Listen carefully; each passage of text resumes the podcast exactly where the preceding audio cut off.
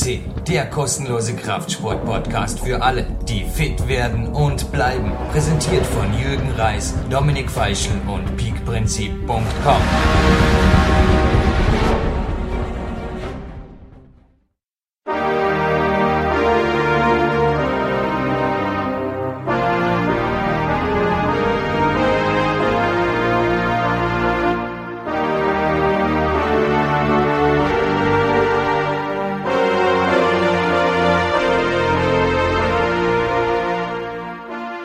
Jürgen Reis begrüßt Sie live von Tape aus dem PowerQuest CC Studio. Und Dominik Feischl am anderen Ende Österreichs. Äh, was war denn das jetzt eben, Äh, hallo. Ja, das sollten wir eigentlich schon kennen. Also, ja, wir haben das beim Pavel Zazzolini schon einmal gehabt, also Podcast Nummer 155. Und nun haben wir das zweite Mal in unserer ja, in unserer Karriere bei PowerQuest CC, glaube ich, die Nationalhymne abgespielt und das hat aber auch seinen ganz, ganz guten Grund, Jürgen, oder? Der Studiogast hat sich das mehr als verdient. Ui, ja, was ich mir noch kurz verdient habe, war jetzt ein Schluck aus einer heißen Tasse Clarence Bass Cappuccino. In Österreich ist es bitterkalt, aber ich glaube, da wo dieser Monsieur jetzt herkommt, Dominik, ich glaube, da ist es ab und zu sogar noch eine Spur kälter. Ha? Locken wir die. Zuhörer langsam auf eine heiße Fährte, denn also ich glaube auch, also, naja, ich war zwar in einer Musikhauptschule, aber ich glaube, die wenigsten dürften die kanadische Nationalhymne jetzt wirklich auf Anhieb erkannt haben, die wir da vor dem Sendungsbeginn eingespielt haben. Du hast es verraten, ja. Es geht wieder über den großen Teich, wo wir jetzt schon mehrmals äh, sehr, sehr erfolgreich unterwegs gewesen sind und wir haben uns wieder einen, ja, dieser Top-Trainer, die dort in Hülle und Fülle vorhanden sind, die haben wir uns wieder mal vor das Mikrofon geschnappt und äh, ja, der Name ist ein ganz, ganz klingender im Bereich des, des nicht nur Kraftsports, also der, der das wäre eigentlich äh, diesem Coach wäre das nicht, würde das nicht würdig sein. Also der ist in sämtlichen Schnellkraftsportarten, sämtlichen ja sogar äh, Ausdauersportarten ist der äh, hoch erfolgreich unterwegs seit Jahren und äh, ja, ich bin sehr, sehr stolz und ich denke mir, du genauso, äh, dass wir die, den ja, für ein Interview gewinnen konnten. Also bin da ganz, ganz ja, euphorisch gewesen, wie du gesagt hast, mit dem können wir ein Interview machen. Ich glaube, Jürgen, verrat du den Namen. Er ist ein sehr bekannter, auch bei uns im deutschsprachigen Raum. Polycœur war lange Zeit der Grund, wieso ich die Sportrevue gelesen habe. Ich gebe es zu, es sind sehr viele andere tolle Berichte auch drin, aber der Polycœur war die Krönung seit Jahren oder ist es immer noch. Intelligentes Training nennt sich seine Kolumne, die er dort schreibt, regelmäßig. Und Dominik, ich glaube, du gibst mir recht. Charles Polycœur ist ein Name, der einfach in der Trainerliga, absolute A-Liga, ist und nachdem er ja 2008 das Top im Bodybuilding quasi erreicht hat, natürlich mit dem Podcast 135 und 136, mit dem Günther Schlierkamp, gefolgt vom Ronnie Coleman, da haben wir uns gesagt, schwingen wir uns halt ans Top weiterer Interview-Stars in den Sendungen.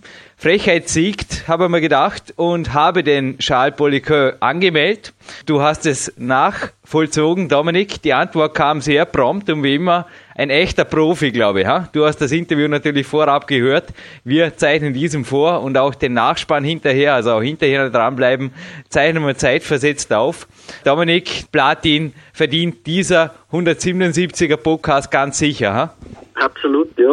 ja auch wenn es für den Charles wahrscheinlich keine Besonderheit mehr ist, der hat äh, ja Olympiamedaillisten in 17 verschiedenen Sportarten. Also man muss sich das einmal vorstellen. Das ist eine, eine Zahl, die, glaube ich, nur ganz, ganz wenige Trainer auf diesem Planeten bisher erreicht haben. Also Olympiamedaillisten in 17 verschiedenen Sportarten hat er geformt und das sagt, glaube ich, so ziemlich alles aus, was dieser Charles Bolequin schon in seiner Karriere erreicht hat. Und dass das dann natürlich dann ein Top-Trainer sein muss, das, das ist, das geht mit von der Hand. Also, ja, kennst ihn, sagst du aus der Sportrevue, er hat mittlerweile über 500 Artikel geschrieben in verschiedenen Publikationen, hat natürlich auch Bücher zur Genüge verfasst, aber er sagt auch immer wieder in seinen äh, Artikeln und Büchern, äh, das Wichtigste ist für ihn, ja, sind die Aussagen, die Athleten treffen und der Erfolg gibt ihm dabei recht. Also äh, er ist stolz, glaube ich, auch auf seine äh, Leute, sei es der Sprinter, der Donovan Bailey, ein Olympiasieger,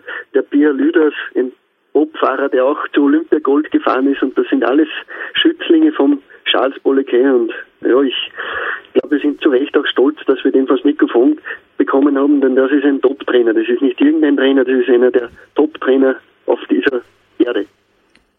Ja, also wie gesagt, mir bleibt dem nur hinzuzufügen, dass wir jetzt die Zuhörer, Zuhörerinnen natürlich nicht mehr länger warten lassen.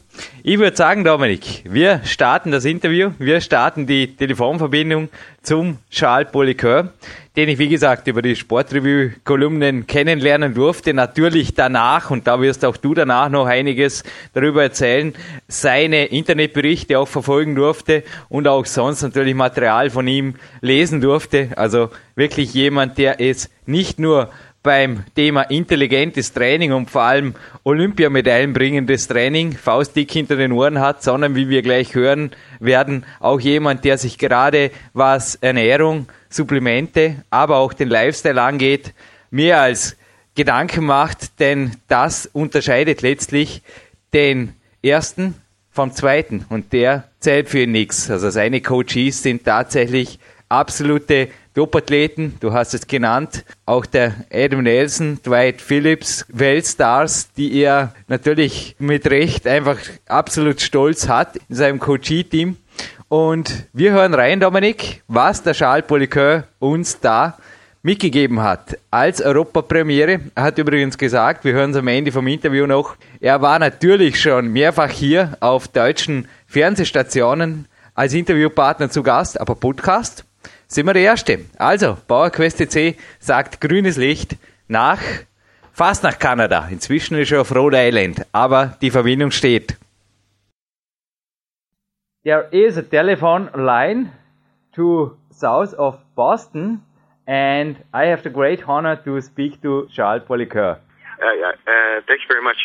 Charles, where are you located now? You are from Canada, but you Yeah. are now in America. Yes, I've been living in the U.S. for the last uh, 11 years, and um, we are now in Rhode Island, which is midpoint between New York City and Boston. So you are 47 years old and you have lots of experiences, not only in sports. You wrote me an email. I will read it because our German listeners will be delighted that you speak German. Leider ist mein Deutsch nicht ganz so rustig. Hier in den USA habe ich keine Chance, mein Deutsch zu üben. Seit den Olympischen Spielen habe ich kein Deutsch mehr gesprochen. Dies war im Jahr 1998. But I think at the Olympic Games we will stay in this interview in English. Don't worry, Charles. At these Olympic Games, you also coached there an athlete. Am I right? Many athletes. I've had uh, Olympic medal winners in 17 different sports. In Nagano at those Olympics, I had nine Olympic medals. So, uh, you know, I've had uh, also world record holders in 10 different sports. So uh, my experience in sport is quite broad. Yeah, it's incredible. But also your experiences in languages and in other things. I mean, is sport knowledge connected to life success Yes. in your life? Yes, pretty much. Uh, but now what's more interesting is uh, we have students of mine that are producing Olympic medal winners. For example, in Germany, I have a student, uh, Daniel Nurbel, who trained the gold medalist for Germany at the last uh, Beijing Olympics. I think his name was Andreas Tolsa. So he was the first Olympic gold medalist in 30 years for Germany and he's been trained by one of my students. So, you know, we have guys in Holland that have produced medalists in judo, a guy in Iceland who had actually trained uh, some of the people who won the silver medal in team handball. So now what I'm trying to do is establish a legacy of my training system and have students from all over the world produce Olympic medalists. Yeah, it's incredible. But let me stay at the first a little bit on the part of the whole life success. You're also doing on a high level, in my opinion. In one of your articles, I read that you learn several hours a week, or that for you it is really absolutely impossible to get ahead in a job without learning several hours. Is this true for all parts of your life? I think that's the base, isn't it? Yes, I mean, I got this success tip from my ex father in law. He was a multi-millionaire in the food industry. And I asked him one day, What do you think is one of the keys to your success? And he said, Unless you read 8 to 16 hours a week in your field, you'll never be ahead. So from then on, I was already always reading a lot, but from then on, I saw how important it was. And in English, we say you have to learn more to earn more. So uh, what I've done after that is that I've uh, either I, I do it on Saturdays where I read eight hours in a row, or I read every day. It depends what schedule I have. For example, if I'm on the road teaching, I may be able to be, read only one hour a day and not take the whole Saturday to read. But on average, it's between eight to sixteen hours a week. But I read anything from business to psychology to um, strength training, nutrition.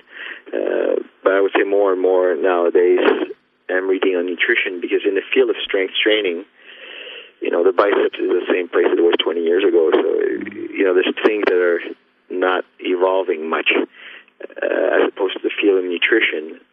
We're making leaps and bounds. I mean, information is doubling every three months.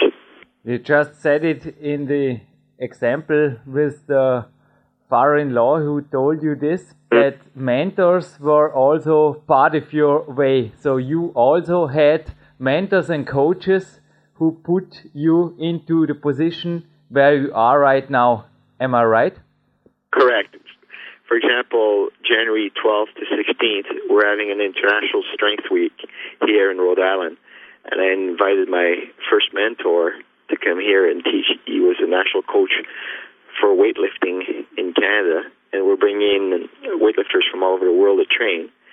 And my students will be able to see what it is like to train at a world class level. And the worst weightlifter in that group is 10th in the world. So, you know, it's a very high caliber um, training camp.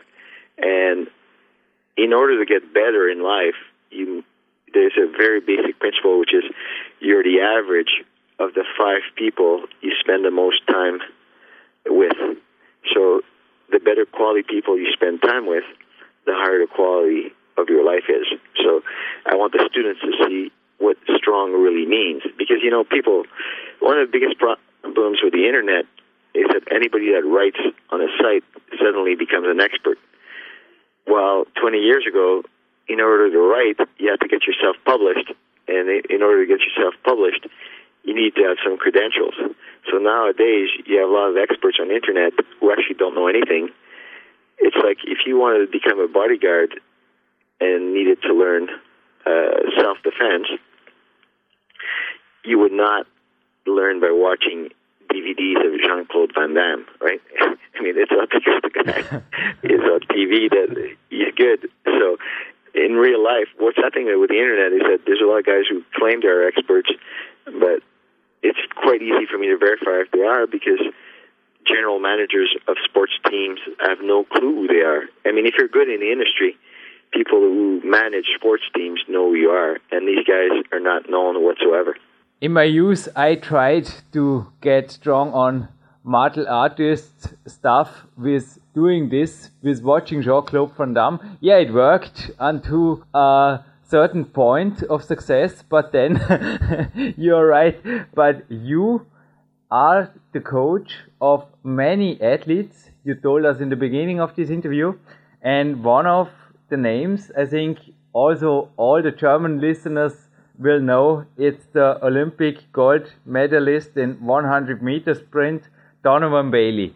What separates an athlete like Donovan Bailey from the crowd? What are the core strengths of an athlete like this?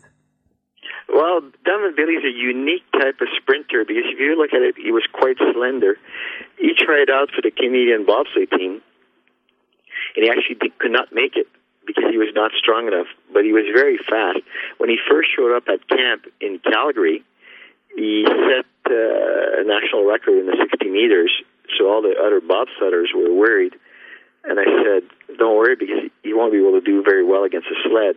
And once you start to push a sled, you could literally have timed him with a calendar uh, because he was not strong with a load. But I've seen him put a coin on top of the backboard of a basketball rim. So you can imagine this guy can jump up, put it there, jump back down, and jump up and pick up the coin again. So he had what you call elastic strength.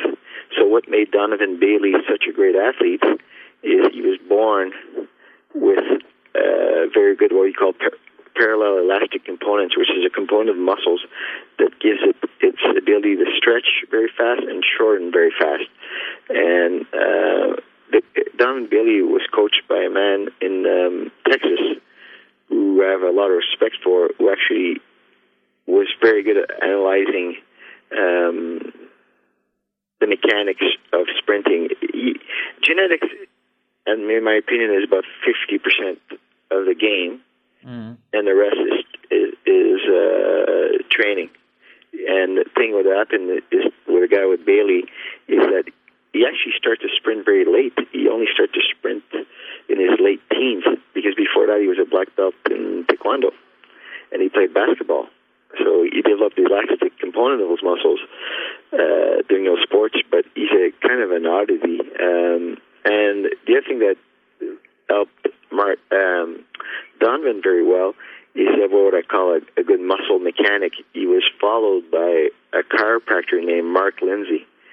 Uh, and Mark Lindsay is a chiropractor that is trained in um, acupuncture, active release, and a lot of different techniques. And basically, you fine tune the machine every day because at that level, a micro injury c- could turn into a macro injury and ruin your career. You know, mm. for example, this year, one of my athletes uh, started to have a rib injury and then it turned to a severe muscle injury. It was not treated properly, and it cost him a gold medal. He was world champion in shot put, and he was favored to win the gold, and he didn't do it. So um, that was Adam Nelson. So you you see that you know at the world class level, you've got to be well surrendered. Mm. Charles, may I stay on a theme on a very hard theme that's also common here in Europe just in a moment, maybe also in America. It's about steroids and doping. You said 50% genetics, is training. What do you think? How much can be improved by using, you know, this forbidden world? How much percentage would you say is possible to improve with doping? Let's say if tomorrow they lifted a ban and they could say you could use whatever you want. In some sports, it would make a 10% difference. Mm. Example, probably the cleanest sport now is weightlifting because weightlifting is the only federation that uh, bans a country if there's a positive test. So for example, one athlete from let's say country X Y Z tests is positive, then they ban the whole country also for a year.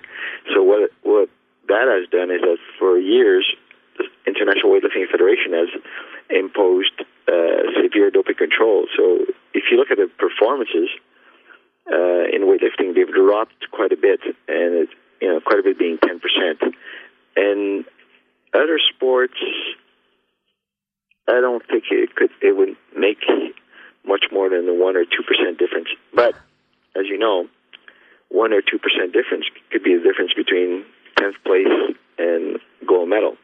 Uh, but I think that doping has gone down dramatically mm. since '88. I think it's uh, there's always people who say, "Oh, the, there's a lot of it still going on," but in my opinion, no. I think it's uh, going to be a thing of the past. Uh, the only thing that people still use a lot is growth hormone, but in my opinion, growth hormone in a young individual is more of a placebo effect than anything else. Because if you look in the research, it's only when you're old and you're not making growth hormone that growth hormone works. So, uh, you know, at a young age, if if you're producing a lot of growth hormone, extra growth hormone won't do anything. Testosterone, yes, could increase performance.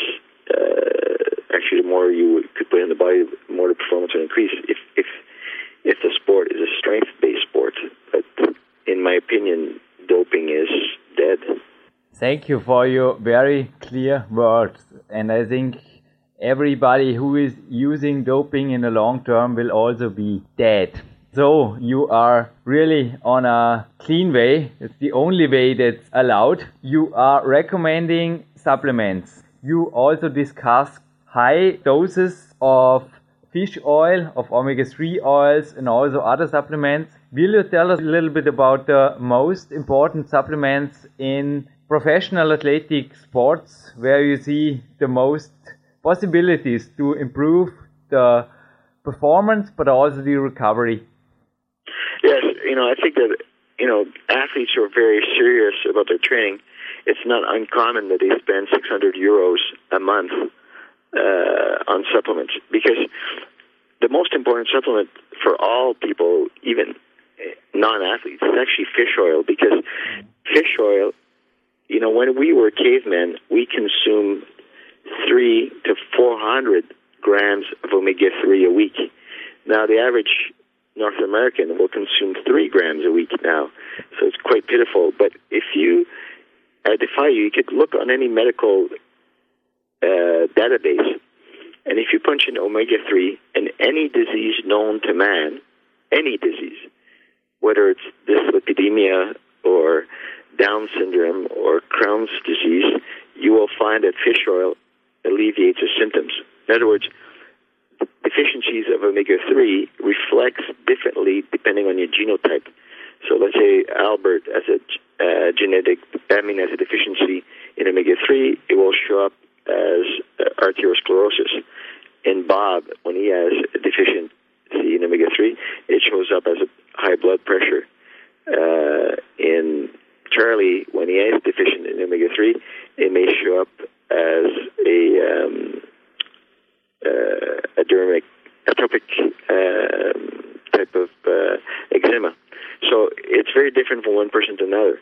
But for the, you know, the key points for your audience is that fish oil increases the genes, turns on the genes that burn body fat, okay, and they turn off the genes that store body fat. So, in, in terms of altering your body composition, fish oil is one of your best uh, elements. It's also anabolic uh, substance naturally, and I mean, there's many, many reasons. I mean, you could go to my website www.charlespoliquin.com, and I've got a very good article on, on the top 16 reasons why you need to take fish oil. But fish oil is very important. Then um, the average American, and I'm sure it's the same thing for the average European, has to detoxify an average of 500 chemicals in the environment every day. And that detoxification occurs in two phases in the liver. And that detoxification requires a lot of nutrients. So that's why a high potency multivitamin mineral supplement is very important. So that would be my second uh, bet. And after that, all the other supplements have to be tailored to the individual. For example, if a person is in bobsleigh and or let's say in triple jump, then creatine would be good.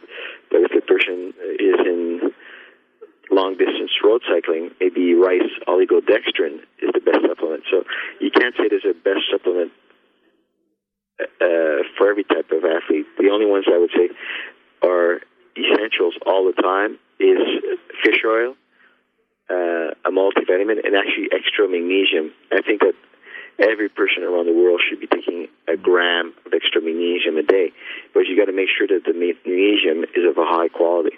I agree.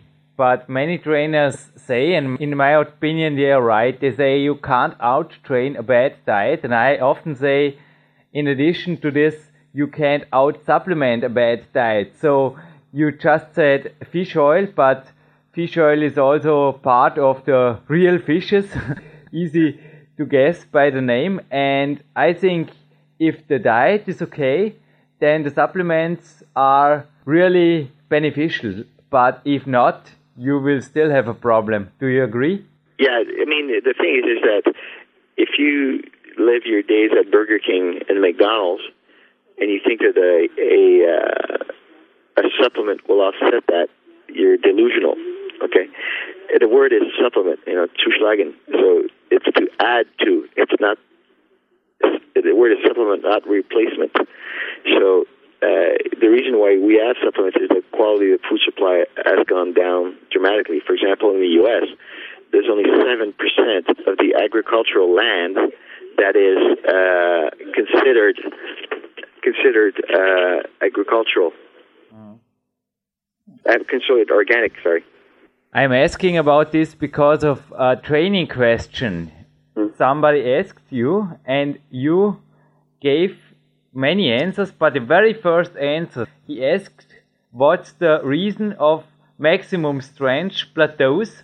And you said it's a bad nutrition, and you said in uh, additional answer, too many carbs. Too many carbs, not too little carbs, too many carbs. Mm-hmm. Do you explain a little bit about that? Are you more on the low carb side? Yes, for for seventy five percent of the population, only twenty five percent of the world population will do well on a high carbohydrate diet. High carbohydrate meaning seventy percent of the diet being carbohydrates. So uh, most Europeans, by their genetic extraction, should uh, restricted carbohydrate intake. But even though you think that the base of carbs for an athlete is the base? I would not agree. You know, because I have many athletes who were, you know, just national level, and I got them to international level by restricting their carbohydrate intake. You know, because what happens, they, a lot of them don't eat enough protein to supply their uh, requirements. So, you know, if you if you don't eat enough, there's only three macronutrients: protein, carbs, and fats. And if you are eating too many carbohydrates, most likely, what is compromised is your protein intake. So, uh, but the thing is, you have to distinguish between what I call paleo carbs and neo carbs. So paleocarbs are carbohydrates that were accessible to the caveman. Okay, when you have neocarbs, I'm talking about donuts and pastries, which you know there's no there's not a donut tree. So you know our genes have only evolved 0.02 percent in the last 40,000 years. So basically, we are cavemen with cell phones, and if we're a caveman with cell phones, uh, we need to eat the way our genes are designed for, which is like cavemen. So I don't have a problem if the athlete's carbohydrate sources are fruits and vegetables and high quantities. Where I've got a problem is when the carbohydrate sources come from grains, refined grains, sugars, and so on. Mm-hmm. Let me shoot a question back to the training part. German issue of the Ironman magazine is a bodybuilding oriented magazine. I love to read your column there because it's often very, very critical against the trends about bodybuilding training. You are really in the athletic thing and you often shoot really against the machine and the high tech gyms because you say, and one of the examples me as a climber fascinated most was when you brought up the example with a athlete who made with maximum additional weights pull-ups. And you said yeah that's much more effective than a lat pull-down machine. Would you explain this difference a little bit? Uh, no, the, the way I, I could explain to you is that you know we're descendants from the monkeys whether mean, in the U.S., there's some people who don't believe in evolution, but uh, I'm, I'm, I subscribe to Darwin's theory. So we are made to climb things. Climbing is a very natural activity. So the difference between a pull-up and a pull-down is in a pull-up, your hand moves around a fixed point. Okay? So, for example, the wall is fixed. You have your hands on it, and you climb over the wall, then you move towards the top of the wall. Okay. In a pull down, you move the hand around you. Okay. So it's not a movement that occurs in nature. So if you do a set of eight reps to failure on a lat pull down and a set of eight reps to failure on a chin up, the perception of fatigue is way different. The chin up is way harder to do. Why? Because it's natural motion. So uh, that's why, for example, if you test SWAT teams or anti-terrorism teams, uh, one of the federal agencies I work with, they require their uh, special agents to do four pull-ups with 40 kilos of um, equipment on their back. Okay, but they don't ask them to do a lat pull down with 40 kilos more than their body weight. This is a big difference because biomechanically, if I have a rucksack of 40 kilos behind my back, it's not the same uh, biomechanically as doing a lat pull down. So, and in real life, the agent may have to climb a wall with, you know, all his weapons and gear and so on. So, uh, chin ups is one of the best um, exercises. I mean, I think that, you know, people tend to overcomplicate things. And uh, actually, this morning I had a conversation with a colleague that people who like to overcomplicate things usually have low self esteem.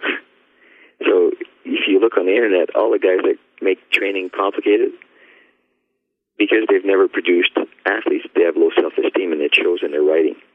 So, you know, if you look at, for example, climbers, I've seen in my life are the strongest athletes on a pound for pound or kilo per kilo of body weight that I've seen. Why? Because it's uh, a very challenging activity. Even though most of my coaches they really hate pull-ups, they prefer to use the machine because I think it's more comfortable. Or what do you think? I mean, I always make pull-ups as a climber. I make pull-ups with the weight vest, and I I am also motivated by your systems, and that's one of the main reasons that led us to this interview today because they really work, and I felt stronger and I felt improvements, but I never felt really improvements, and also my friends other climbers they tried out those uh, pull down machines beside the other exercises like I do sometimes but there was no really improvement for climbing compared with the real pull up with weight vests or with explosive strength mm-hmm. yes no you, are 100% right because you know if you were to if you had to uh, invade a country, let's say you invaded Japan, and then you learned Chinese before you went, you know, it, it, Chinese would be useless in Japan. No one speaks Chinese. You need to learn Japanese. So you got to look, look at the law specifically for climbing. The best exercise that will translate to climbing strength are climbing exercises like pull-ups. But you know, doing lat pull-downs like learning Chinese to be good at Japanese. It'll, it's close to, but not the same. Yeah. So there's a difference. Let's stay at Chinese. I think you do not speak Chinese, do you? Chinese oh. language, but you have uh, education in kinesiology. Is this the right yes. English word? Yes. Would you tell us a little bit about this education and what do you do with kinesiologic experiences to your athletes? Well, kinesiology is a study of, of motion. So, uh, what we study is what makes movement, but there's many components to it. I mean, one class may be the neural control of a movement. So, what? How do we do patterns? For example, if you look at the structure of the muscles who control the eye, they're the same structure that controls the humerus, the upper arm bone. So when people talk about and eye coordination, they're mistaken. It's actually and shoulder coordination. So, you know, we learn things like that, and then we learn how, how kids learn, and what's the best way for a kid to learn skills.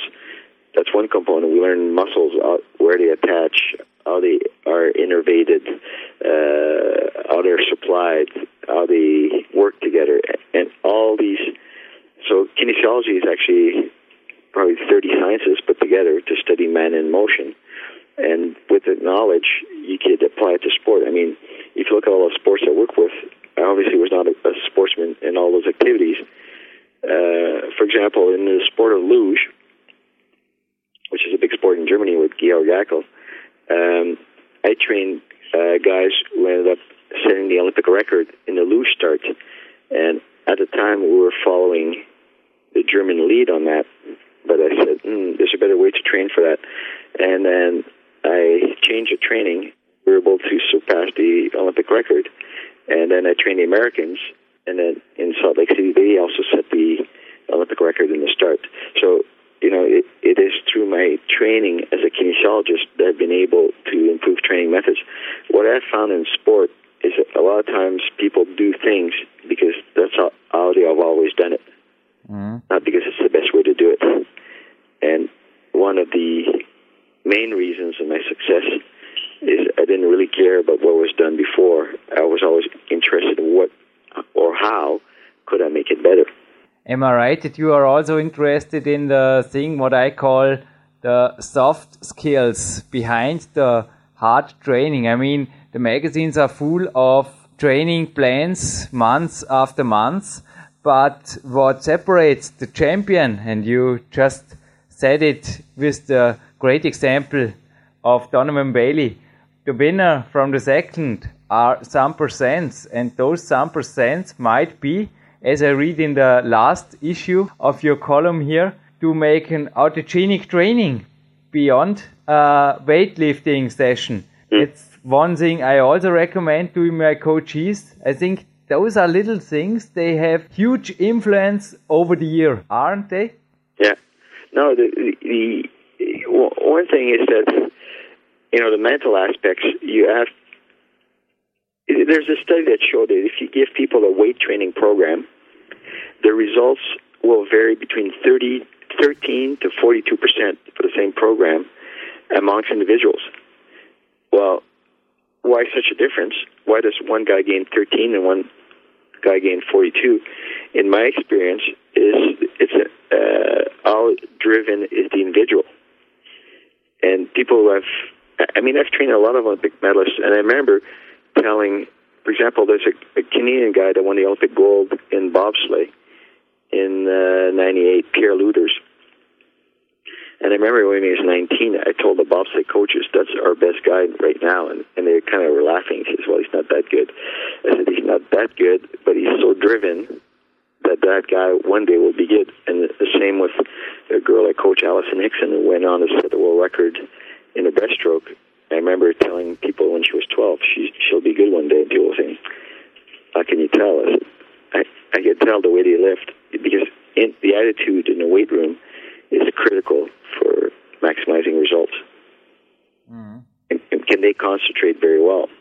Yeah, concentration and focus on goals. I think this is also the thing that separates the first from the second, isn't it? Oh, very much so. Very much so. Mm. I mean, uh, they are extremely driven. Mm.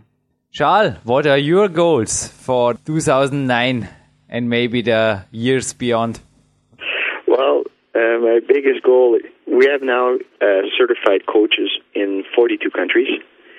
And by the year 2009, I want certified coaches in 50 countries. And uh, we presently have 2,000 certified coaches under my method. And by 2009, I want 3,000. So, but uh, we are already selling out almost all our classes for 2009. For example, yesterday we sold out in Australia. We have classes uh, in nine countries this year, and um, for those European listeners, I usually do not give the level one and level two. I have assistants give that, but once a year I give them in Europe, and I give them at the Eleiko uh, training center which is in Halmstad, Sweden. So for your listeners who want to take the class with me, they could just go online to my website and register for the class. But uh, um, you will see that uh, your your audience will have a first time experience with what really training is. Usually, when I conduct a class, by the end of the week, they can barely leave in a wheelchair. Sie werden Rollstühlen äh, brauchen. Very interesting. but even so, you are very engaged in your training and in your coachings. You are also train yourself. I read you train three out of five days a week and make on these three on days two sessions a day. Will you tell us just at the end of the interview? I know your time is limited and I honor it. Would you tell us a little bit about your own training? Well, there's nothing that I've ever given an athlete that I've not done myself. So what I do is I always try different systems on myself first, and then I make notes and to improve uh, the system. So, you know, some months I may train for strength and endurance, and some months I may train for relative strength, and some months I may train for hypertrophy. But the, the, the key is to always learn. You know, you um, if you stop learning, you stop growing.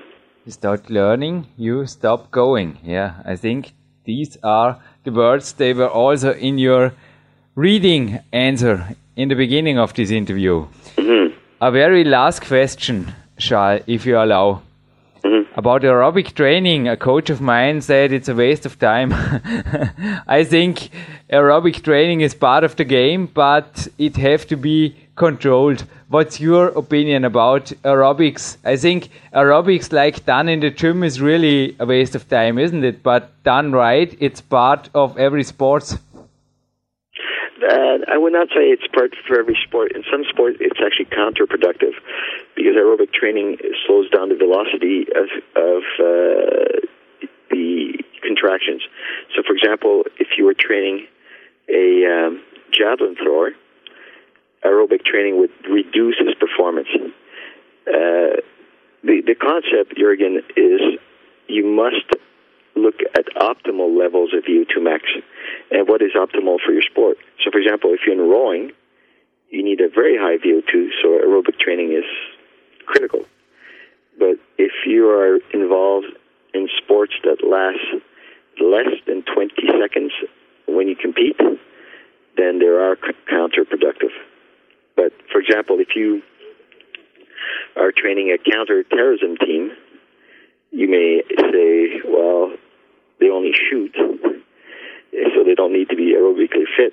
Then I would disagree because they need to be aerobically fit so that their resting heart rate is low, so that they're more accurate shooters. So you always have to look at the whole picture before you make a decision.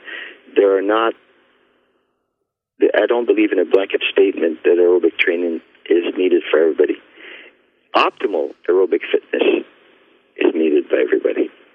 Yeah, and that's also needed for life success. And that's the kind of success I think you are looking also toward the next years. And we from PowerQuest CC wish you all the best.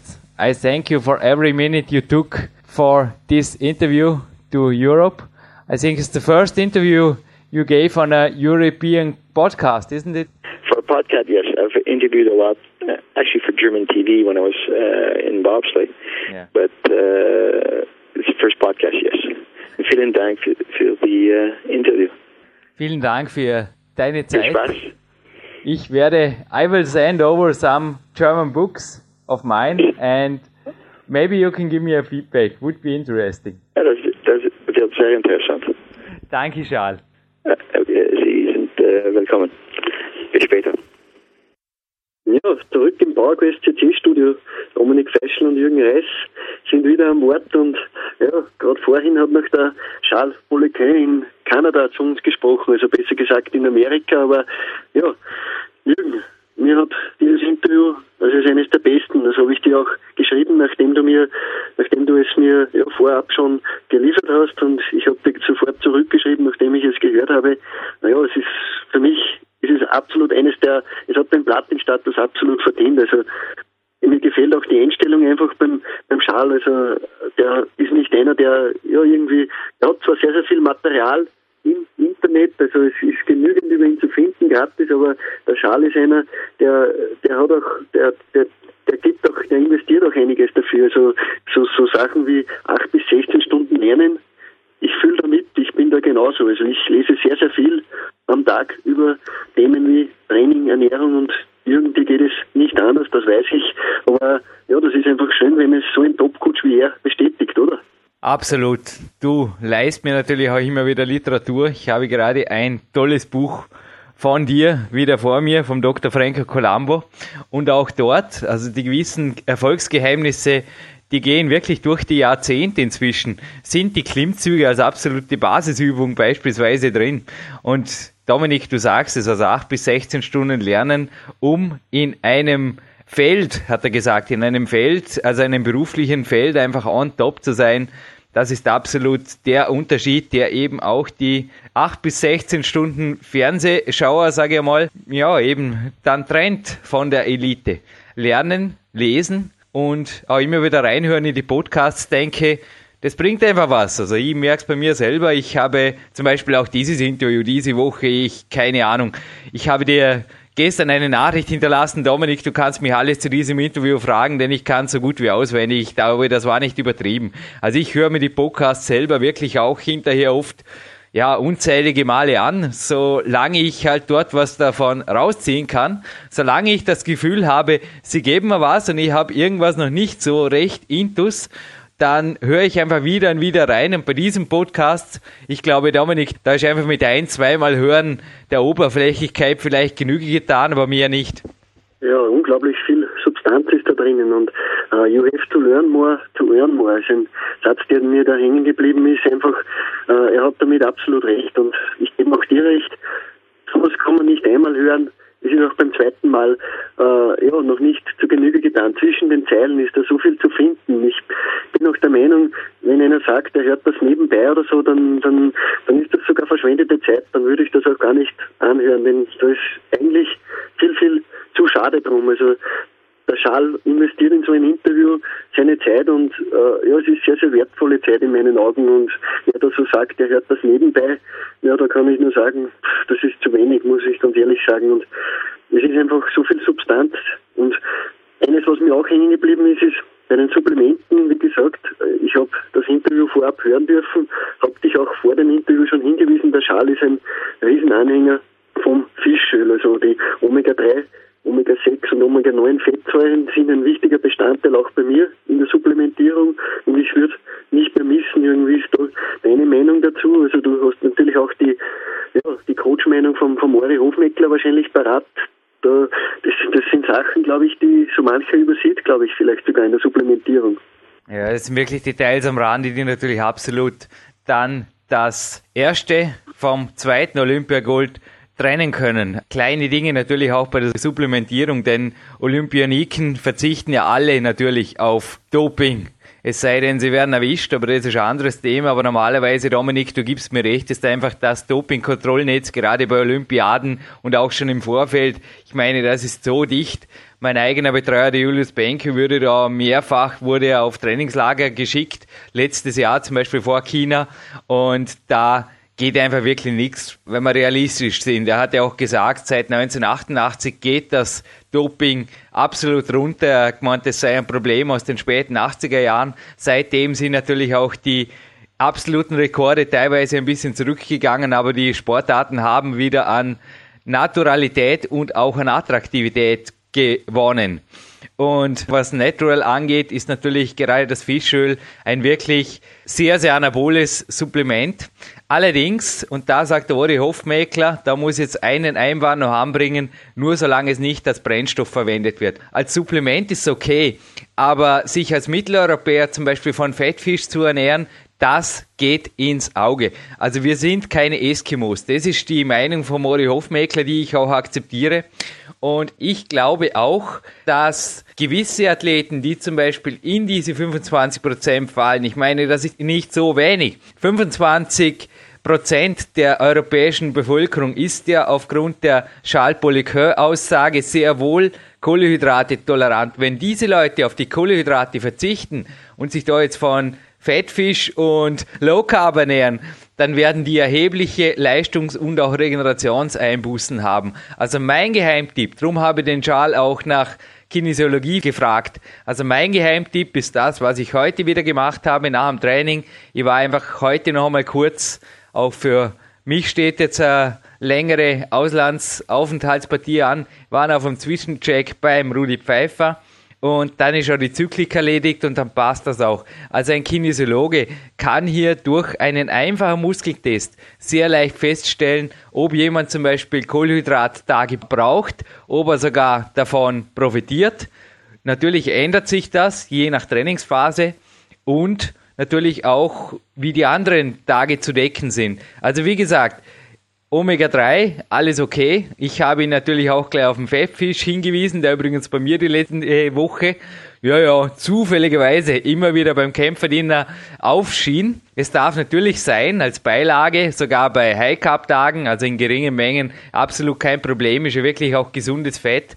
Ich schaue den Büchern von Clarence Bass übrigens drin, dass er, das habe ich auch live in Albuquerque natürlich erlebt, dass er immer wieder Fettfisch zu sich nimmt, aber auch der Clarence Best ist kein großer Fischesser. Also das ist bei ihm auch so, naja, ich würde sagen 50 Gramm am Tag, wenn ihr schätzen müsst, so circa die Dosis oder auch natürlich eine ordentliche Anzahl von Fischölkapseln, auf die übrigens auch der Jörg Frick, der Peak-Athlet, dem wir sogar zwei Berichte gegönnt haben, also Ende Jahres 2008 war das, er schwört ebenfalls auf die anabole Wirkung von Omega-3.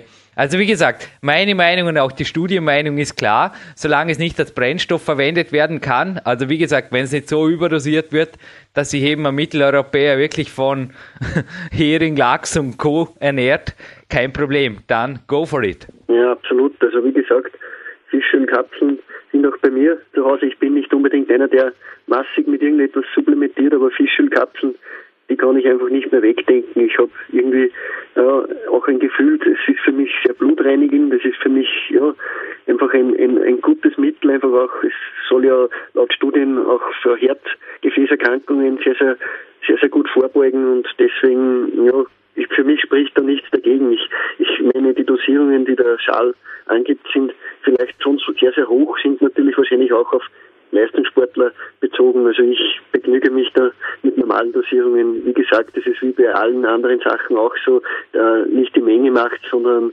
äh, ja, ein gutes Mittelmaß. Ich glaube, damit fährt man am allerbesten.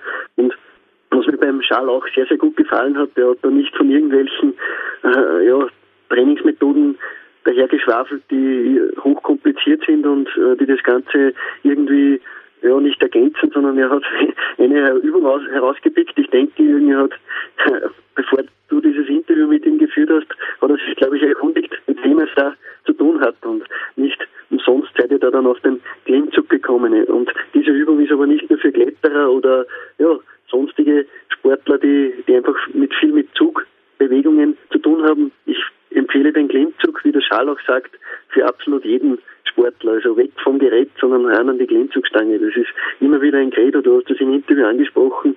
Es gibt leider viele Coaches auch bei dir oder ja, ich, auch ich habe schon erlebt, die haben den Klimmzug gar nicht im Programm. Finde ich sehr, sehr schade, denn das ist eine der absolut besten Übungen, die es gibt für mich. Also ich habe das in der Vergangenheit bei Coaching-Telefonaten auch selber verpennt. Da waren Leute, die haben mir erzählt, sie trainieren fast schon seit Jahrzehnten was heißt fast seit Jahrzehnten im Gym und haben einfach da vorgeschwärmt von irgendwelchen Grundübungen und so weiter. Und irgendwann am dritten, vierten Telefonat habe ich gemeint, du, dein Trainingsplan ist nett, aber mir fehlen da die Klimmzüge. Wo sind die Klimmzüge? Und plötzlich kam, äh, das mache ich nie, weil da bringe ich nicht fünf her, da blamiere ich mich. Bei mir war da, was? Was? Was? was? Falscher Filmer.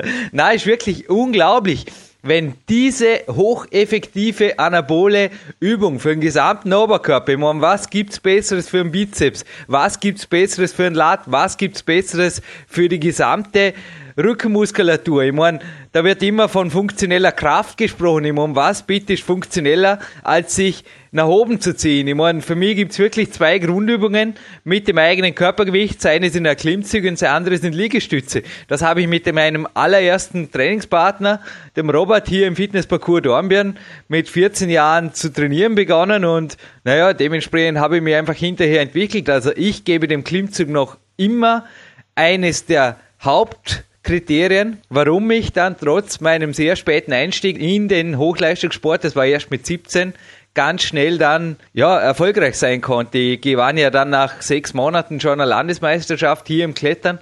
Also ich denke, Dominik, du gibst mir recht, also ohne die tausenden Klimmzüge, die diesem vorausgingen, also in den Jahren davor natürlich, und mit Pyramiden und auf und ab, da wäre Jürgen vermutlich ein bisschen länger am Weg gewesen, wie die meisten anderen eben auch, die mit dem Klettern beginnen.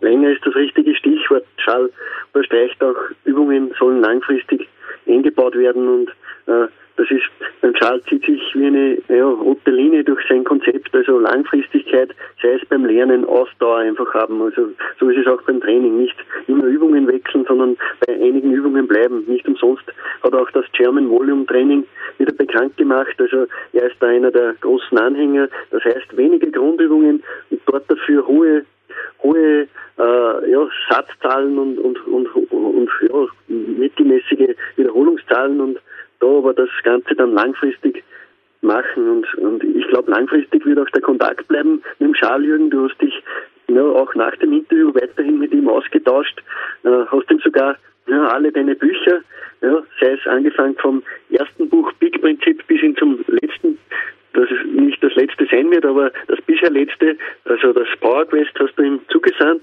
Ich bin gespannt, was er sagt. Er wir haben es noch nicht erwähnt, er spricht ja auch fast fließend Deutsch. Er war nicht nur voriges Jahr zu mehreren Seminaren in Deutschland, im Wuppertal, sondern er, er kann auch mehrere Sprachen. Also er ist ein sehr belesener Mensch und äh, bin gespannt, was er zu deinen Büchern sagt. Ich glaube, er bessert damit auch seine Deutschkenntnisse auf und das ist eines seiner Ziele, aber ich glaube, er nimmt auch einige deiner deiner Prinzipien und so wird er sich sicher durchüberlegen und dir dann einfach auch sagen, was er davon hält. Ich bin mir sicher, er wird viel davon halten. Schauen wir mal, ja. Also die Bücher und auch das Hörbuch zum Peak-Prinzip ist auf dem Weg zum Charles Polycœur. Nun, eins, was ich ihm gleich tue, was er auch gesagt hat, dass ich ihn gefragt habe, du Charles, ich habe da von dir gelesen, du trainierst an den drei On-Tagen zweimal pro Tag und er hat gesagt, ja, logisch, bevor ich einem Athleten irgendwas zumute, mache ich das selbst.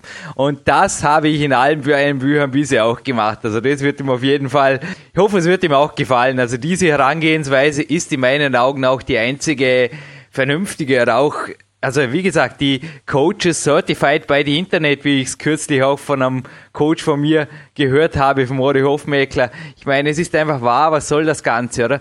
In der Theorie ist alles grau und ist alles schön und ist alles so steril und ja, es funktioniert und da haben wir die Periodisierung, dann haben wir die Zyklen, dann haben wir die Reize, dann haben wir die Belastung. Ja, aber ich denke nur, wenn der Coach das wirklich auch an sich selbst fühlt an sich selbst, das Ganze trainiert. Und bei mir waren es das, also egal, ob das die Peak-Aufbauphasen waren, dann die Peak-Power, Zyklen natürlich bis hin zur Peak Time Health Week und dann eben den optimierten Formen im Power Quest.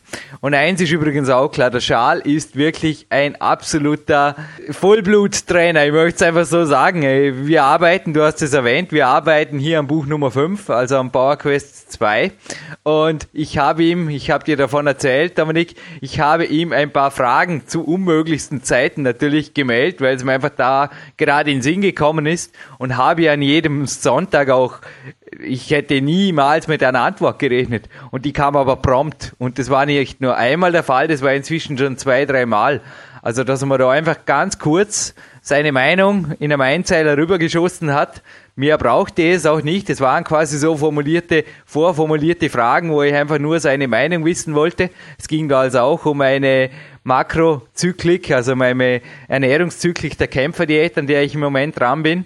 Es war absolut klar, dort seine Meinung zu haben, aber naja, ich denke, so klar ist es nicht, dass jemand am Sonntag einfach schnell am Abend am PC sitzt und einfach eine E-Mail abschießt nach Österreich. Also ich denke einfach, der Mann wird auch überflutet von E-Mails, knüpft sich die Kontakte natürlich vor, die ihm was geben und ich glaube, Dominik, gibst du mir recht? Ich glaube, da haben wir schon ein Brett drin bei dem Mann. Das passt gut. Ja, ist auf jeden Fall super und äh, es hat mir auch gefallen, wie gesagt, er, er sagt da, was er selbst noch nicht an sich probiert hat, das probiert er auch nicht an anderen aus. Und genauso ist es. Und wie gesagt, wer sich über den Schale ist ein absolut interessanter Mann mit vielfältigen Artikeln und es ist zum einen seine, seine Homepage sehr, sehr empfehlenswert. Also die haben wir noch nicht verraten. Das ist www.charlesolequin.net. Ich buchstabiere den Namen vielleicht, ist nicht so einfach zu schreiben. Also Charles setzt sich voraus, das kann jeder schreiben, aber dann Paula Otto Ludwig Ida Q U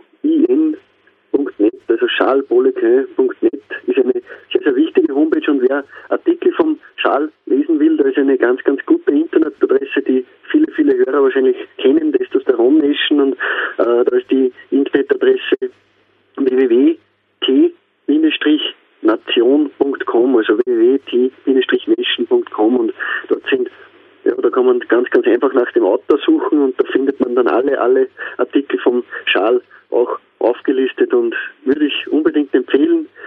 Der Charles, der, was er predigt, das macht er auch und da kann man sich bei ihm absolut sicher sein und ich habe schon oft, ich bin schon vor Jahren über Artikel von ihm gestolpert, immer wieder hängen geblieben.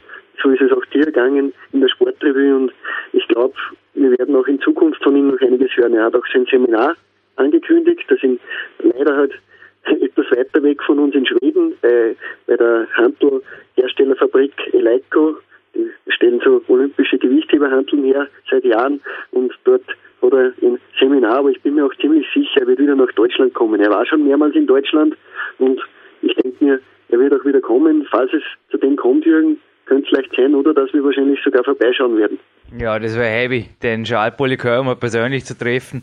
Wie gesagt, das sind alles so Dinge, die teilweise fast meine Vorstellungskraft ein bisschen überschreiten. Also es war einfach auch für mich einfach jetzt ewig der Star der Sportrevue und er ist es immer noch, aber jetzt mit ihm persönlich telefonieren zu dürfen und das war einfach, ja, es war einfach eine tolle Geschichte und es hat mich extremely driven gemacht. Nicht nur aufs Training, sondern auch natürlich auf Folgeinterviews und eventuell auch einmal ein persönliches Treffen mit ihm. Extremely driven, das Wort blieb mir hängen. Das ist wirklich auch das Mindset, die Motivationsgeheimwaffe, die eben auch den ersten vom zweiten trennt. Das sind einfach Leute, die einfach zur richtigen Zeit, also mit der richtigen Qualität einfach alles geben und die einfach auch sich selbst als Trainer so trainieren wie die Athleten und dann geht einfach auch was weiter. Und sein Zitat zum Seminar in Schweden, naja, das wird für manche vielleicht noch zum Überlegen sein, ob sie sich das gönnen, aber es kommen da auf jeden Fall sicherlich Trainingsschmerzen auf die Seminarteilnehmer zu. Also ich denke, dass sie würden Rollstühle brauchen, dass er da verkündet hat. Das war ernst gemeint, Dominik. Ja, absolut. Wie gesagt, ich empfehle das Interview mehrmals hören. Du hast es auch gesagt.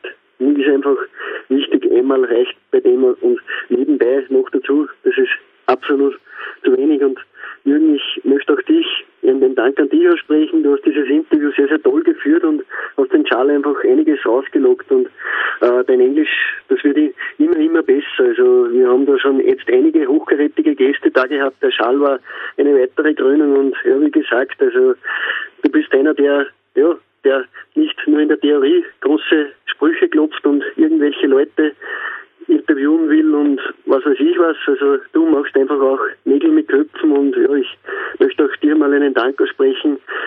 Man auch schätzen irgendwie. Also du bekommst wirklich Top-Interviewpartner immer wieder ans Mikrofon und du bist einfach einer, der ja, nach dem Schal einfach lebt. Also du machst Nägel mit Köpfen und das gefällt mir einfach und dein Englisch ist toll und wird immer besser und der Schal, glaube ich, der war auch irgendwie, ja, es ist eine sehr amikale Atmosphäre entstanden. Das ist mir schon beim Babel aufgefallen. Also hat mir sehr, sehr gut gefallen. Ein Dank auch an dich. Also das sollte auch nicht unerwähnt bleiben. Vielen Dank für die Blumen, Dominik. Ich bin kein Native English Speaker. Ich bereite mich entsprechend vor auf die Interviewpartner. Also da ist auch bei mir oft acht bis 16 Stunden lesen und lernen das untere Limit, wenn es da wirklich in ein Interview geht. Ich bereite mir natürlich teilweise auch die Fragen vor, aber teilweise ist natürlich auch flexibel Fragen im Interview gefragt und da ist eben auch der Wortschatz ab und zu ein bisschen limitierend, aber ich gebe mir Mühe und es ist mir wichtig, was hinter alledem steht. Das hat die deutsche Band Pur einmal gesungen und das gilt auch für mich, das gilt auch für deine Recherchen. Also wir nehmen das sehr wohl ernst, was wir hier auch machen. Wir begrüßen natürlich auch den großen Zuhörerkreis, den wir inzwischen erreichen. Es waren einfach wieder absolute Download-Rekorde die letzten Wochen. Insgesamt 2,8 Gigabyte stehen inzwischen in 177 Podcasts frei zur Verfügung. Und ja, es ist natürlich auch in 30 Minuten teilweise limithaft realisierbar, dass man da wirklich Buchwissen oder jemandem absolute Details entlockt. Dazu schreiben die Leute ja die Bücher. Also ich meine, 8 bis 16 Stunden lesen, die verbringt der Schal auch nicht, weil er das einfach auf anderem Wege realisieren könnte. Genauso wie für mich einfach heute in einem Leseabend ansteht. Aber zuvor, Dominik, es hat aufgerissen, der Nebel hat sich gelichtet über Dormien und ich gehe jetzt an jeden Ort, wo ich die Podcasts immer am liebsten höre und wo ich jetzt auch den Schal noch einmal hören werde. Und das ist weder vom PC, noch ist es irgendwo im Trainingsraum nebenher. Nebenher geht gar nichts, sondern genauso wie der Schal uns 100 Prozent seiner Zeit und auch seiner Aufmerksamkeit gegönnt hat für dieses Interview. Dort gönne ich ihm auch 100% meiner Höraufmerksamkeit und das ist und bleibt das Flussufer des Dormener Stabflusses. Die Dormener Ahe nennt sich der und dort geht es mit meinem iPod jetzt im Wintersonnenschein einfach richtig gut. Die Glückshormone werden gedankt und auch mein Wissensdank füllt sich. Ja, Dominik, ich denke, ähnlich hörst auch du die Podcasts, entweder ganz oder gar nicht, aber meistens ganz. Und das geben wir jetzt einfach auch den Zuhörern natürlich mit. Danke für deine Zeit. Bis bald im PowerQuest CC Studio.